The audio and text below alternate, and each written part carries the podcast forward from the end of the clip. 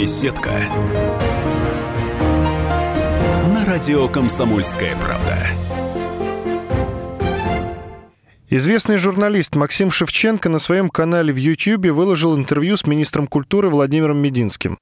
Шевченко спрашивал, за что Владимира Ростиславовича так не полюбил Константин Райкин, о ситуации вокруг скандала с Осифом Кобзоном и какое отношение Министерство культуры имеет к травле Кирилла Серебренникова.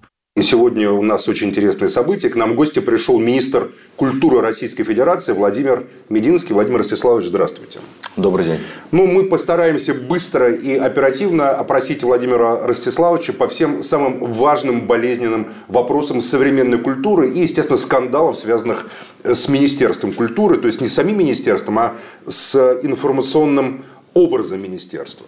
Вот первый вопрос, поэтому, который волнует многих. Э, почему, собственно говоря, вас так ненавидят? Потому что очевидно, что такая неприязнь, попытка вас чуть ли не скинуть с вашего места просто зашкаливает. Кто ненавидит?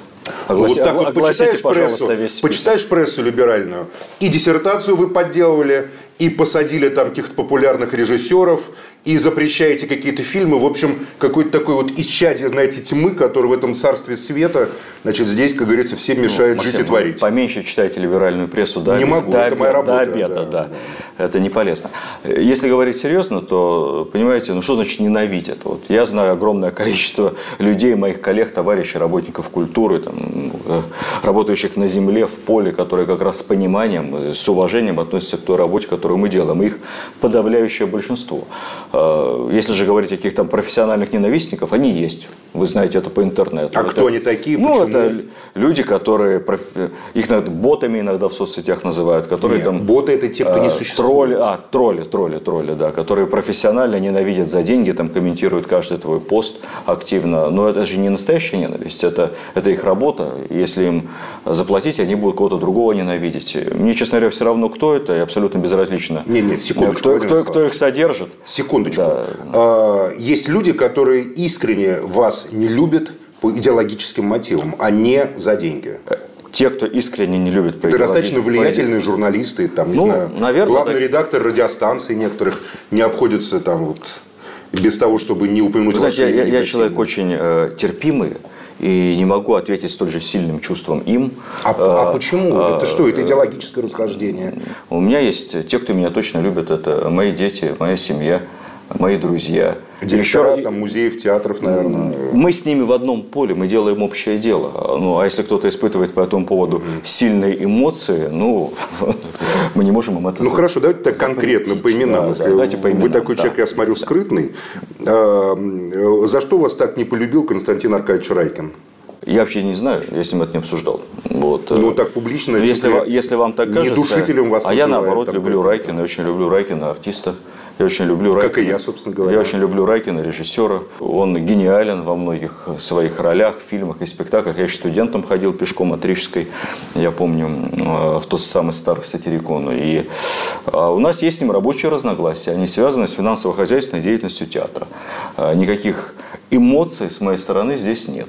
Это обычные рабочие моменты. Поверьте, эти рабочие моменты есть практически со всеми руководителями наших подведомственных учреждений. От большого театра и малого до самых небольших музеев. Но не все они выступают с публичными речами, ну, вот это яркий... где, где говорят там о том, что там культуре, это там, вопрос, тревожные тенденции. Это вопрос Константина Аркадьевича Чурахина. Он человек творческий, эмоциональный, за это ему надо многое прощать.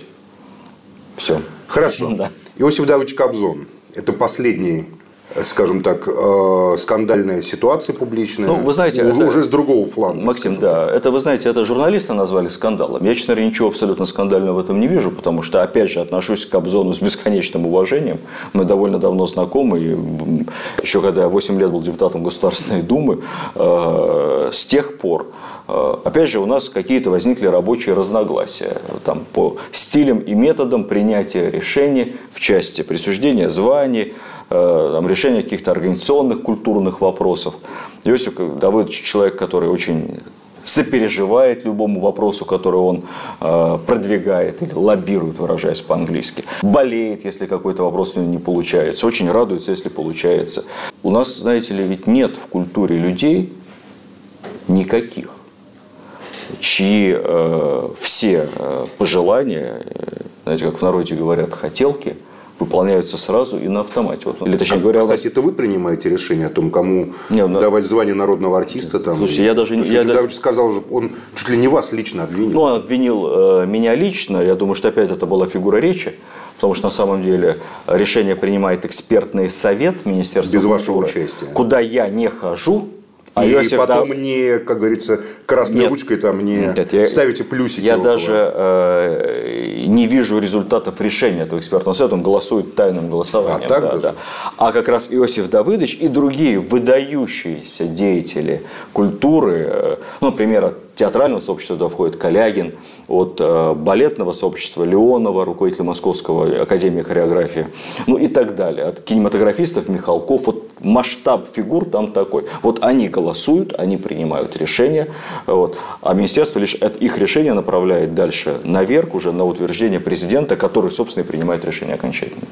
Это касательно народных артистов. Хорошо.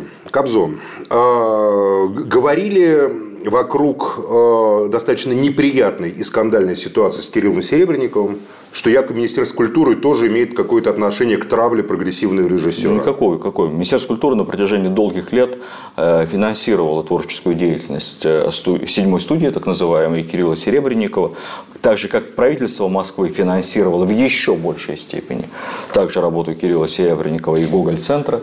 Вот. Кирилл не обижен был государством никогда. Если бы его там творчески травили, наверное, он просто денег бы не получал. А, в а цел... он большие деньги получал? Ну, мы как-то считали, э, за несколько лет там в целом порядка миллиарда рублей. Э, это касательно как творческих постановок, так и средств на ремонт подчиненного ему Гоголь-центра там, и так далее, это в совокупности. Поэтому нет, конечно, там исключительно такая, знаете, малоприятная хозяйственная история – я, опять же, надеюсь, я очень переживаю по этому поводу, потому что все как на нас отражается. Э, ну, наших сотрудников бесконечно вызывают на опросы, допросы, свидетельские показания. Зачем вы завизировали эту бумагу, которую вам представила седьмая студия, а вы ее читали, почему невнимательно читали, предположим. Да. Поэтому это очень неприятная история для Министерства культуры. Я очень надеюсь, что она разрешится. Хорошо. А, говорят, что вы такой вот ретроград – что вы э, какие-то спектакли там, или какие-то произведения или фильмы, которые кажутся вам непатриотическими, или не соответствующими государственной концепции патриотизма mm. не разрешаете. Вы сняли «Тангейзер». Там. Я снял директора театра. А. И если бы эта ситуация возникла еще раз, я бы сделал то же а самое. А почему? Объясните. Только гораздо быстрее. Я почему? Очень, я очень долго либеральничал с принятием этого решения, потому что я надеялся, что директор театра искренне заблуждается и одумается. Ну хорошо, да. вы это сделали под давлением Русской Православной Церкви я или это, сделал, ваше решение? Я это сделал, потому что не выполнял решение учредителя. Министерство культуры. Понимаете, театр, э, Новосибирский театр – это не частная лавочка. И это не э, спонсорский проект, который некие там абстрактные меценаты доверили управлять конкретному директору. Это государственное учреждение. Директор назначается учредительным Министерством культуры. Э, в творческие аспекты мы не вмешиваемся. Когда возникают конфликтные ситуации, мы стараемся их помочь их разрешить. И мы очень старались разрешить эту ситуацию. Собирали там, общественные советы, э, обе стороны имели возможность высказаться, как-то хотели всех помирить. Но в конце концов, когда по итогам всех рассмотрений уже сформировалось понятие, что надо делать, мы сказали, а теперь, дорогой директор, вот сделать надо раз, два, три, четыре, пять, и конфликт будет закрыт. Он это сказал, не является вмешательством в э, творческий это, процесс? Это не касалось творчества вообще. Это касалось ряда управленческих шагов. Он сказал, что ничего этого он делать не будет, а, а уволить... То есть это не а, за кощунство, которое, как говорят... А уволить меня вы не посмеете. Mm. Ну, посмели, да. А, и, вот так вот. И, и, и, и впредь э, всегда будем так поступать. Вы слушаете интервью известного журналиста Максима Шевченко с министром культуры Владимиром Мединским. Продолжение через несколько минут. Беседка. На радио «Комсомольская правда».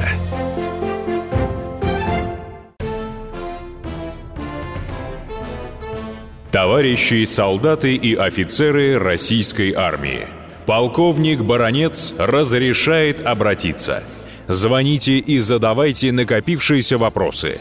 Угроза НАТО, жилье для военнослужащих и перевооружение России.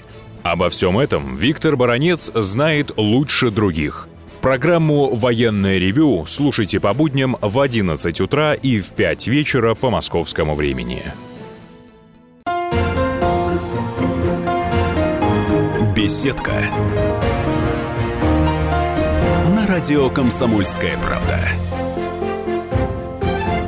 Известный журналист Максим Шевченко на своем канале в YouTube выложил интервью с министром культуры Владимиром Мединским. Шевченко спрашивал, есть ли у нас цензура в культуре, по каким критериям Министерство культуры выделяет деньги на производство кино и за какими блогерами следит сам Мединский. Вокруг балета Нуриев, который прошел с такой помпой, который я лично не видел, попасть туда было практически невозможно простому человеку, э, говорили, что вы тоже его не допускали, потому что там были какие-то изображения Нуриева, голые, в полный рост и так далее, по каким-то моральным соображениям цензурным. Ну, я вот слухи передаю, потому что, честно балет, говоря... Балет, балет вышел, вызвал да. самые разные оценки. Скажу сразу, я оценивать его не буду, хотя я его видел в деталях. Не потому, что у меня нет своего мнения. Оно, поверьте, есть. Что министру запрещено высказывать свое мнение? Потому что, что бы я ни сказал сейчас, это будет тут же истолковано как цензура, либо с одного края, как вы правильно говорите. Понимаете, в чем э, уязвимость моей позиции? Вот да. что бы мы ни сделали, значит, либо, либо либералы, либо, либо либералы, либо, да не, никакие не либералы, либо те, кто самопровозгласили себя либералами, там, узурпировали это довольно светлое слово. Либерал, угу. вот. либо те, кто самопровозгласили себя Э, ультрапатриотами, там, не дай бог православными активистами, там, честно говоря, оскорбляя само понятие православия таким образом. Это те, кто там, поджигают машины, там, пытаются, пытаются взорвать кинотеатры. Какое имеет отношение вообще к понятию православного активиста? Ну, в лучшем случае сумасшедшим, в худшем преступники, угу. бандиты, да, хулиганы. Вот. Поэтому какую оценку не дай, всегда окажешься под... Э, как будто ты на кого-то давишь. Да. Поэтому я оценок художественных никаких давать не буду, но тем не менее балет вышел, пользуется успехом. У нас есть цензура в культуре? Нет. Цензура – это предварительный отсмотр творческого продукта с принятием решения до выпуска. Выходит это, либо не выходит. Нет, такой цензуры у нас нет. У нас нет даже возможности для такой цензуры. Вы знаете, Министерство культуры а, одно, если не самое маленькое министерство в стране, просто по численности. Вот. Это очень маленький, компактный орган исполнительной власти. Около 300 человек на всю страну. Э, у нас Минкульт РСФСР в советские годы, который был маленьким придатком Минкульта СССР, вот Минкульт РСФСР был больше. А плюс к этому было еще гигантское госкино, ну и прочее, прочее, прочее. А все это сейчас просто части Минкульта. Хорошо, давайте Минкуль, перейдем... Минкуль, Минкультуры, чтобы нас не И перейдем непосредственно к атаке на вас, за которой следила ну, какая-то часть страны. Это атака на вашу докторскую диссертацию. Ну, а что там? Тема была, там Россия, по-моему, Россия в иностранных источниках 15-16 веков, да? Да, 15, Только не иностранных, 15-17, а да. 15-17 веков. И э, ну, чтобы вы понимали, откуда взялась да. диссертация. У меня, как вы знаете, Максим, я, по-моему, даже дарил Вы же время. в МГИМО преподавали, Ну, я в МГИМО преподавал, да. Я в, общем-то, в аспирантуре учился и да. преподавал потом, и прошел все ступеньки от аспиранта преподаватель, старший преподаватель, доцент, профессор. Да. Профессор. У меня так это очень красивая трудовая книжка преподавательская. Угу. И 20 э, лет преподавательского стажа. И я скажу вам так, что вот у меня вышли книги такие, довольно популярные книги, это все-таки такая не историография. Ну, не... в чем-то с этими книгами можно да, спорить, честно говоря. Нужно и я лично даже вот так вот подходил, говорил, Максим, ну, там, нужно вопросы. спорить. Книги-то для этого и продают. Да. И, и пишется, чтобы с ними спорили. Они складывали на полочку и никогда не открывали. Спорить, значит, прочли. Да. Вот. А, мифы о России. И вот из этих книг популярных, и, а книга, в частности, разбиралась, разбирался генезис мифов России. Кто первый, когда написал, что России все там поголовно пьют? Кто первый, когда написал, что Иван Грозный, так сказать, там, пожирает младенцев по утрам, бросает кошек с Кремлевской стены, вот, и, на, и на кожаные ремни нарезал своего любимого сына. Вот кто это делал, да? Ну, появилась довольно забавная такая тенденция, вот, и вот из этого в итоге у меня родилась, э, может быть, сейчас я даже честно говоря, иногда об этом жалею, да, родилась идея сделать научную работу а,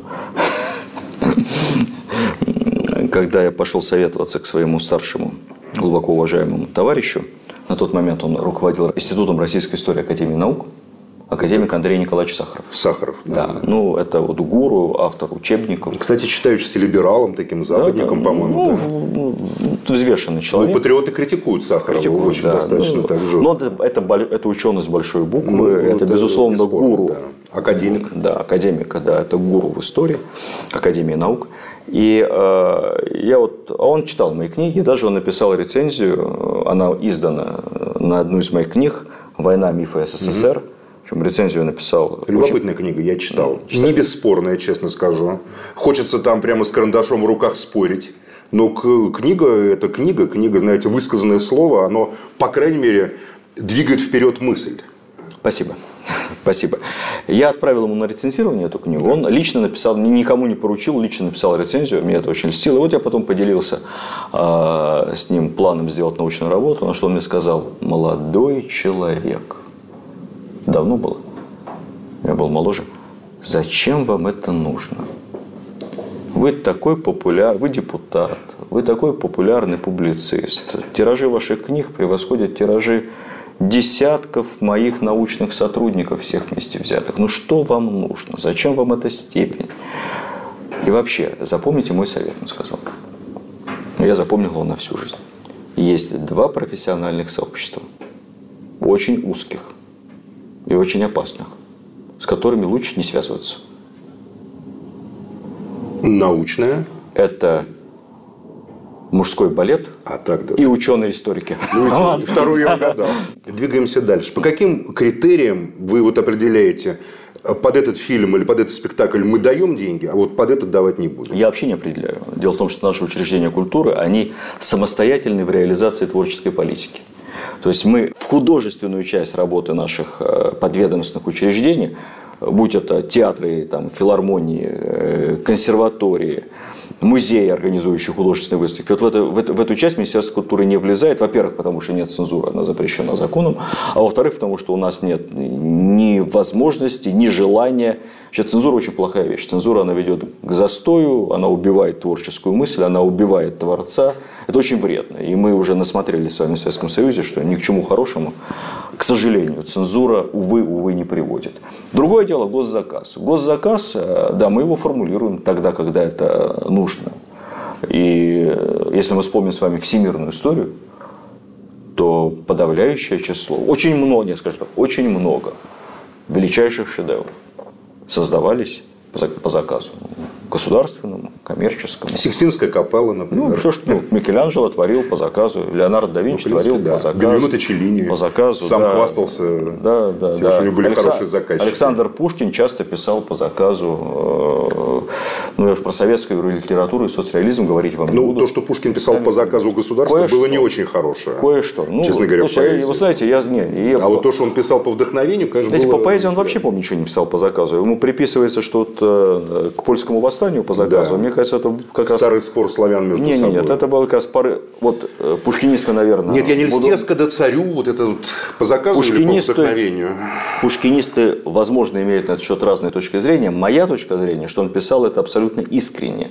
Потому что он уже был взрослым, состоявшимся, разумным человеком, а ну, как, как, как говорили, как фраза, которая приписывается многим великим, кто не был в молодости либералом, тот э, ну, да. не имеет сердца, кто не становится к зрелости консерватором, тот не имеет разума. Вот мы определяем, а, например, темы, а, приоритетные темы в кино. Это не означает, что только эти кино на эти темы и будут ну, поддерживаться. Какие, например? Ну, например, вот у нас темы, связанные с а, о человеке труда, там, о, об учителе. Вот мы сейчас хотим заказать хороший фильм о, о педагогах современных, о борьбе с терроризмом. Такой честный фильм о педагогах. Ч... Да, я, вот я, допустим, видел школы, где разваливающиеся стены подпираются просто, там, не знаю, палками. Такой фильм, он будет восприниматься мы чернухой хотим... или будет восприниматься реализмом? Мы хотим, вот мы по заказу заказывали фильмы о спорте.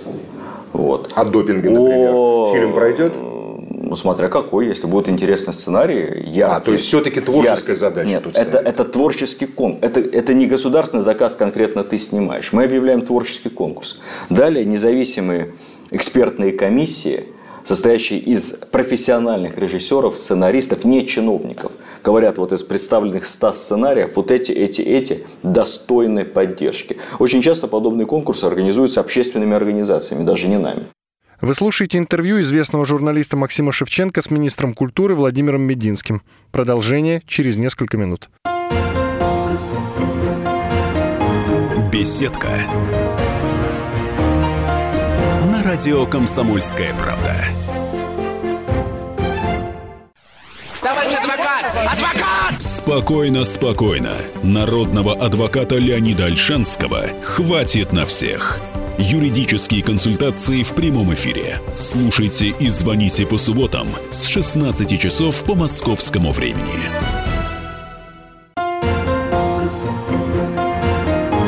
Беседка. На радио «Комсомольская правда».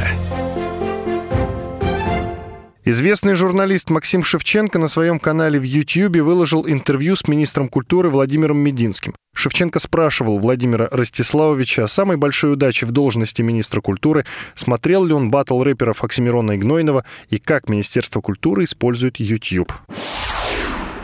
Давайте э, мы прыгнем тогда в то пространство, где лайки играют ключевую роль. Да, пространство про- интернета. прогрессе, Вы э, заметили, что возникло новое культурное пространство, в котором находятся интересы десятков миллионов людей? Ну, мы- YouTube, например. Ну, мы, мы в нем живем, в этом пространстве. Вот сейчас, в данный момент, в мы с вами интернете, в нем да, живем, да. естественно, да. И, конечно, а как можно не заметить YouTube? Это Ну, вот что- вы как министр- Все равно, что не заметить там... Ну, что, ну, многие считают, что это социальные сети, хотя вот разница, допустим, смотрите, вы можете выделять там не знаю, 100 миллионов рублей на производство фильма, который посмотрит потом 50 тысяч человек, какого-нибудь артхаусного такого фестивального, и люди на коленке буквально в, ком- в компьютере могут сделать фильм, который посмотрит 40 миллионов человек. Вы знаете, я отношусь к интернету и к YouTube в том числе не как к ценности, а как а, к носителю, как к инструменту. Вот а, раньше носителем информации был, э, были глиняные черепки, да, пергамент, довольно дорого и не очень удобно, папирус. Потом таким носителем стала бумага. Вот, и это дало качественный рывок в развитии человечества. Сейчас таким носителем, важнейшим носителем информации, распространителем является сеть, интернет, а для видеоинформации, соответственно, YouTube. Но вы сами следите за э, YouTube-блогерами. Не так э, детально, как, может быть, следил бы, если было время, но я слежу, у меня дети активно в этом сидят во всем. Они Да? Что они вышли смотрят? на тот возраст, что-то они смотрят постоянно. Вы знаете, у них там есть какие-то там любимые блогеры. Вы им не запрещаете Я, сериалы? я не запрещаю, потому что это бесполезно, потому что запретный плод, плод будет сладок. Я не запрещаю конкретный продукт, я пытаюсь детях, детям объяснить, что такое хорошо, что такое плохо. Потом контролировать невозможно. Я все равно на работе там 14 часов. А вы смотрели этот батл, поэтический батл Оксимирона и Дизастера? Ну, так чуть-чуть. По-моему, больше 40 миллионов просмотров собрал по миру. Чуть, немного, немного смотрел, не от начала до конца. Вы не- считаете это явлением культуры? Ну да, это массовая культура. да. А как министерство вот может себя соотносить с такой культурой, с массовой культурой? Вы знаете, поскольку я отношусь к YouTube, равно как и к интернету, как к инструменту, мы как раз рекомендуем нашим учреждениям культуры, музеям, галереям, филармониям активно использовать новые формы для продвижения культурного продукта. Ведь это носитель. Можно и оперу, и балет продвигать, и картины, и галереи. Посмотрите, например, самые популярные выставки, которые делала Третьяковка последних лет, они вошли в топ-10 мировых выставок, самых популярных в мире. Вазовского и Серова, они все продвигались активно через интернет. Создавались там мобильные приложения, специальные интернет-каналы, вирусные ролики в Фейсбуке там, и, вез- и везде повсюду, а, в том числе и в Ютубе. Это те формы, которые мы продвигаем. Вот у нас есть такая форма продвижения, например, классической музыки, как создание виртуальных филармонических залов. Мы берем помещения, подключаем эти помещения к интернету толстым кабелем за спонсорский э, счет, получаем феерическую картинку и звук где-то там в райцентре Челябинской области. И потом фиксированное время одновременно концерт Дениса Мацуева и там, оркестр Мариинского театра онлайн на гигантский экран, насколько там позволяет стена, с идеальным качеством, с 20 колонками, показывают жителям этого районного центра онлайн. Причем, поверьте, это видно даже лучше, чем в концертном зале Чайковского, потому что он прямо перед тобой. Мы сначала относились к этому как к игрушке, по- пока не стали получать отчеты о том, что во многих небольших городах, куда не доезжают, естественно, такие коллективы, они там по каналу культуры могут только посмотреть изредка. При этих клубах, это в сельских домах культуры, в районных ДК такие, это называется виртуальная филармония, виртуальный филармонический зал, создаются клубы любителей музыки, они приходят туда, приодевшись, буквально на каблуках, после концерта садятся за самовар с чаем – и говорят за жизнь. Ну, может, не только за музыку, но они там остаются, они общаются. Ну вот в Ютубе это клуб, есть это клубы, клуб любителей, клубы любителей разной музыки. Есть, в частности, клубы любителей такого хорошего рэпа, а, такого хорошего, знаете ли, динамичного значит, батла, наговора такого, куда приходят по-другому одетые люди. И это, Но это разное. Это... это огромное современное пространство. Просто когда вот мы говорим, вы Министерство культуры, иногда мне кажется, что под культурой у нас только и имеют в виду, что там театры, э, люди, которые приходят послушать Мацуева, или там Гергиева, да, значит, или что-нибудь еще. А вот, а все остальное, это как бы не культура, это как бы недозревшее такое, знаете, такого пространство подростков, которые не могут себя найти. Нет, мы То очень... есть, как будто только культура принадлежит взрослым дядькам. Хотя, смотрите, Лермонтову было 20 с небольшим, Есенину было 20 с небольшим. Э, все великие деятели культуры, по крайней мере, русской культуры. Маяковский написал свои лучшие стихи, ему было около 20 лет. То есть аудитория это, которая создает продукт новый, это молодая аудитория. И, да? как правило, и идущая на конфликт с обществом. Как вот ну, уследить за тем моментом, чтобы их не начать там травить или не сказать, что, вы знаете, это ну, Я бы вот... точнее сказал, что не идущая на конфликт с обществом, не всегда иду. Но, как правило, всегда. как правило, выходящая за рамки дозволенного, за рамки условности жанра. Вот если мы говорим с вами о том, что культура – это нечто, что устанавливает границы в человеческом поведении, то искусство – это, как правило, выход за, я, я, кстати, за стандартные границы. Да. И из того, что выходит за рамки, часть рано или поздно становится классикой. Небольшая, но становится. Поэтому нормально. Мы вкладываем достаточно существенные средства в поддержку молодых режиссеров, молодых драматургов. Вот я только что верну, пришел к вам с заседания Попечительского совета фонда кино, где обсуждалось увеличение финансирования так называемых фондов фильмов дебютов. Мы придумали эту историю три, три года назад. Очень тяжело молодому режиссеру получить деньги на первый фильм. Ну, просто он, он вынужден фактически вставать в пост какому-нибудь мастеру, и там у него там долго-долго кофе ему носить, пока годам там к 40 ему, его допустят делать свое собственное кино. Эм, и эм, мы специально финансируем по квоте определенное количество фильмов дебютов. Для тех, кто это первый фильм режиссера, первый сценарий сценариста. Сейчас рассматриваем вопрос, чтобы эту квоту резко увеличить. Просто больше людей пустить в профессию, дать им возможность проявить себя. Мы давно уже увеличили квоты на молодых драматургов, финансирование на молодых художников. Мы активно развиваем государственные центры современного искусства, где могут творить молодые авторы, где есть галереи, выставочные пространства, музыкальные пространства. Поэтому, пожалуйста, это, Знаете, это важная часть Министерства культуры. Просто об этом говорят чуть меньше, чем о классике, ну, ибо, ибо на самом деле это не, не так широко популярно. Ведь классика просто легко продается на самом, в действительности. Вот у нас одновременно шла выставка Ивазовского, и на Тверской в Музее современной истории России в лучших выставочных залах 50 метров от метро Пушкинская открылась, я открывал сам, выставку современных московских художников. Кстати, очень симпатичных художников. Я когда бывал, мне, мне все там говорят, что вы там не любите актуальное искусство там, и так далее. А я честно сказал, когда придя на выставку, что там три четверти Три из четырех... искусство, да. это Павленский, который прибивает э, себя оно... за причинное место Красной площади. Павленский – это хулиганство, да. Надо просто отделять, опять же, искусство от... Э, вот Павленский, все эти танцы, танцы в храме, поджигание дверей, рисование половых органов на мостах. Это все подходит под категорию хулиганства. К искусству это отношение к... Желтая кофта Маяковского тоже воспринималась как хулиганство современниками. Ну, слушайте. Какие возмущенные были отзывы, там Гиппиус, допустим, и так далее. Вот тут наши зрители точно скажут, что мы углубились в детали. Вот. Ага. Максим. А... Ну, давайте выйдем да, из деталей. Давайте выйдем из деталей. Выйдем да. из деталей на короткие вопросы и завершим э, наше интервью. Короткие вопросы это как? Короткие вопросы, которые позволяют короткие ответы. Да? Совсем короткие. Ну, ну, достаточно короткие. Такой YouTube формат. А, ваша самая большая удача в должности министра культуры? И это у меня было много удач, я так даже и не скажу. Одна назовите. Давайте, вот ваша версия, моя версия, я вот скажу вот так вот. Мы э, растем, культура растет. Это не моя личная заслуга, хочу сказать, но я имею к этому, приложил к этому тоже силы.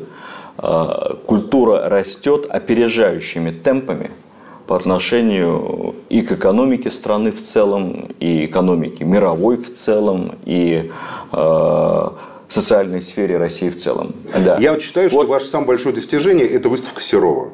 Это то, что ну, на, на самом деле это ну, было это просто, это просто мем, это явление, понимаете, это...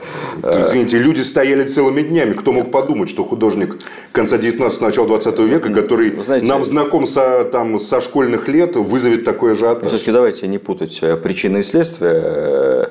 Э, выставка Серова является результатом эффективной работы команды Третьяковской галереи, в том числе и по продвижению выставки. А своей большой удачей я считаю то, что я добился смены команды Третьяковской галереи и всячески создавал, старался создавать условия для ее эффективной работы. То есть, все-таки там... вы видите управленческую, я, главную да, функцию да, – это да, управленческая я, функция. Я, главной и единственной функции, э, не художественной, не оценочной, не а рецензирование, а управленческое. Вот моя, вот моя задача добиться эффективности работы команды. Они, кстати, работают замечательно. Краткий ответ большая неудача? Неудача. Э, наверное, не удается формировать то информационное поле, которое хотелось бы. Нам бы хотелось, чтобы все-таки больше рассказывали об успехах наших работников, об успехах наших деятелей культуры. Пусть Но... заведут себе YouTube-блоги, в конце концов, ваши работники. Я посоветую, я посоветую. И сами рассказывают а журналист, успех. А журналисты любят говорить о скандалах, хотя на самом деле... Ну, естественно, ну, о чем да. нам еще говорить? О ваших успехах, что ли? Да, ведь новость, новость ведь не когда человеку э, укусила собака, а новость это когда человек укусил собаку. Конечно, когда да. человек укусил собаку. Ваш любимый фильм? Очень много фильмов я люблю. Один. Российский. Да, который вам хочется смотреть, ну любой, который вам ну, хочется, хорошо. хоть марсианский. Хорошо, российские «17 весны» я раз 10 смотрел. Хорошо, а иностранный да. теперь какой? Ой, «Храброе сердце» с Малым Гибсоном. А, серьезный выбор. Очень люблю. С этой самой там, это французская актриса, красотка, да. играет эту принцессу Изабеллу. Да, отличный выбор. А, э, ваша любимая книга, которую вам хочется перечитывать снова и снова? Ну, это вопрос на засыпку. Я все время что-то читаю. Я сейчас читаю несколько книг одновременно. Э, ну, самая полезная книга, давайте я вам скажу. Это как угодно. Да, это, которую нужно перечитывать повесть о настоящем, настоящем человеке. Вы что, прям перечитываете Бориса Полевого? Так Нет, берете? я не перечитываю, но ее нужно перечитать. Ну, я вот перечитал там недавно, например, условно недавно, год-два назад я перечитал Анну Каренину, читал до этого в школе. Вот. В школе мне не понравилось. Занудство и скукота. А сейчас я читал там в отпуске, взял с собой там недельный отпуск у меня был, получил колоссальное художественное наслаждение. Вот. В каждой книге свой возраст. Вы слушали интервью известного журналиста Максима Шевченко с министром культуры Владимиром Мединским. Беседка. На радио «Комсомольская правда».